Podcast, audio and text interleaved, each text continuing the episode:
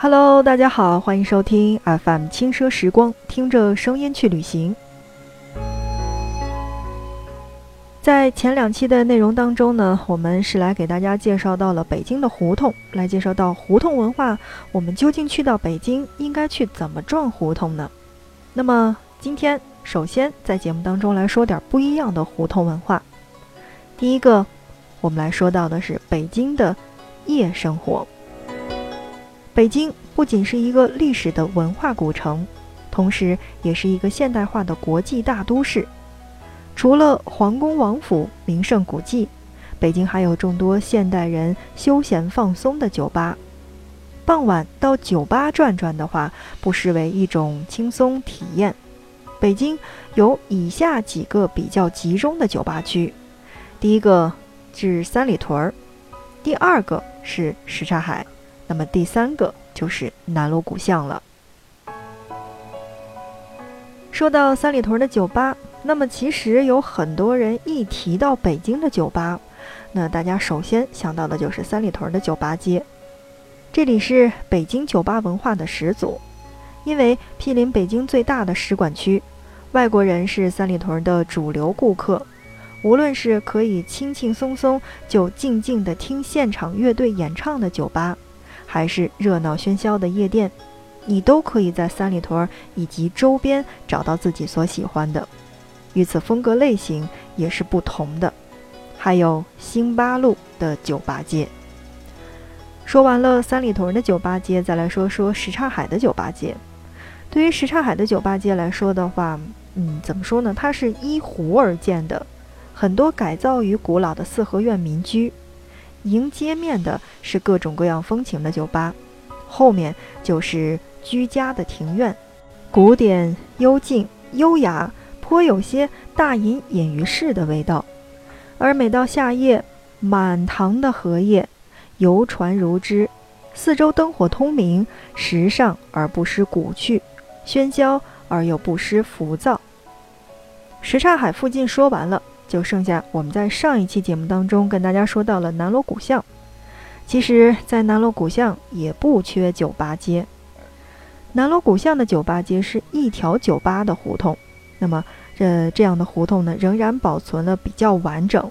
巷子里的酒吧也是根据四合院而进行改造的，泛旧的砖墙，大红的灯笼，沉重的大门，古朴而有风情，置身其中颇有些。怀旧的情趣，所以你到了北京的话，白天的胡同已经逛腻了，那不妨去看看晚上的胡同，体验晚上的胡同又是什么样子的。说到胡同，那我想我用五六期节目应该都说不完，所以呢，我们慢慢的来讲。在上一期的内容当中呢，我们是跟大家来说到了南锣鼓巷和什刹海地区。那么在今天的节目当中，我们首先来说到的是前海西街地区。说到前海西街地区，那我想我这儿拿到的资料还是很全的，所以想给大家来介绍前海西街、西起柳荫街，南到地安门的西大街，分为南北与东西两段，呈曲尺形。过去前海西街的东西段落和柳荫街同为御河下游的月牙河河道。河道上曾有板桥、三座桥和响闸，而三座桥与响闸在明朝、清朝时很受文人的喜爱，诗中也常被提及。清朝诗人施润章即响闸诗云：“片语城头送夕阳，池边楼馆受风凉。潺潺流水管闲思，袅袅浮云杏枣香。”如今月牙河已经改为了叫做暗沟，路面也被扩宽，而前海西街十八号作为郭沫若故居，如今是对外开放的。所以在下面的时间，让我们来关注到的是郭沫若故居。什刹海碧波荡漾，垂柳如烟，闹中取静，空灵幽静。那么周边有不少著名的学者文人的故居，郭沫若就是其中之一。郭沫若故居位于北京市什刹海的前海西岸。一九六三年十一月，郭沫若迁居于此，直到1978年6月病逝，在此居住长达15年之久。1982年定名郭沫若故居，故居正门上悬挂着邓颖超题写的金字木匾。院内生长着郭老和夫人于丽群亲手培植的银杏、牡丹等花木。郭老的纪念铜像在绿油油的草坪上坐安。沿甬道进入四合院儿，前排正房东间为办公室，西间为客厅，东西厢房为陈列室。通过实物图片，再现了这位伟大的诗人、学者、战士不平凡的一生。说完了郭沫若故居，再来说说宋庆龄故居。在北京的名人故居当中，宋庆龄故居是其中比较著名的一座了。建筑精巧，格局大气，不愧为王府花园改建而成。它位于西城区后海北沿四十六号，原为清代大学士明珠的这个花园。乾隆年间为和珅的别院，清末又成为了末代皇帝溥仪父亲醇亲王的王府花园。宋庆龄故居内有五百多年的凤凰古槐等古树名木，两百多年的老石榴桩景和上百年的西府海棠。明珠之子纳兰性德曾在此吟诗填词，园中现留有其中亲自种植的两棵古树。新中国成立之后，周恩来总理受党和政府的委托，筹建宋庆龄在北京的住宅。于一九六一年将这座王府花园修整。一九六三年至一九八一年，宋庆龄在此生活工作了十八年，直至逝世。这里有宋庆龄养护过的西山松、盆栽石榴和龙眼葡萄等各种南方名树。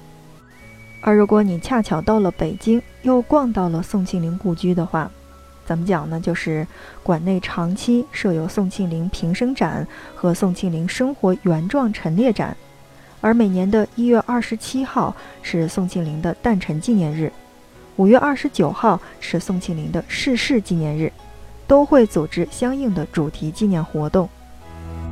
所以，如果你恰巧是想去北京游玩的话，那么一定不要忘记去到前海西街地区去逛一逛这些我们所熟悉的人物的故居。那它可以让你对历史有进一步的认识。除了郭沫若故居以及宋庆龄故居之外，那么还想说的，呃，一个地方呢，叫做恭王府。一座宅子的名声会随其主人的名声而增长。北京最著名的王府是恭王府了，几任主人都是历史上赫赫有名的人物。前身为乾隆时期大学士全称和珅的住宅。嘉庆四年，也就是一七九九年，和珅败亡，此宅被御赐给了清郡王永璘居住。咸丰初年，那么这座宅子又被赐予给了恭亲王奕欣，史称恭王府。新中国成立之后，此府收归为国有，其花园部分1984年开始对外开放，是北京现存王府当中保存最完整的。好的呢，您正在收听到的是 FM 轻奢时光，听着声音去旅行。在今天的内容当中，我们再来给大家说到的是北京的胡同游，就像我们在节目的一开始说到的那样。其实每一个地区都有大大小小的胡同是值得我们去游览以及关注的，比如崇文门地区的东郊民巷。作为过去的使馆区，东郊民巷频频出现在历史的课本以及书籍当中，而其也以独具特色的西洋建筑保存至今而闻名。旧时因这里是漕运地，所以也称东郊米巷。东郊民巷是老北京最长的一条胡同，全长是三公里，西起天安门广场的东路，东至崇文门内大街。东郊民巷原是明清两代五部六府的所在地，清乾隆、嘉庆时期建有迎宾馆，供外国使臣临时居住。一九零一年后改为叫做使馆街。英国、美国、法国等十一国在校内成立了联合行政机构，还开设了美国花旗银行、法国东方汇理银行以及英国汇丰银行和日本正金银行及教堂、医院等等很多处。留下了许多风格各异的西洋建筑。一九二八年之后，各国的使馆先后迁往南京，东郊民巷建筑就得到了保护，现有的建筑基本保持了原貌，现在成为国家机关的办公地点。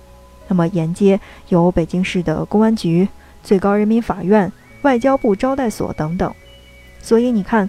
每一个地区，我们都是可以说到的。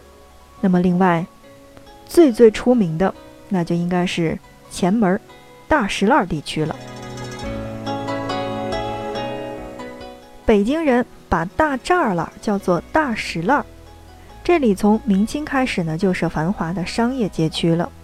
过去有这么一句顺口溜，叫做“看玩意儿上天桥，买东西到大石栏”。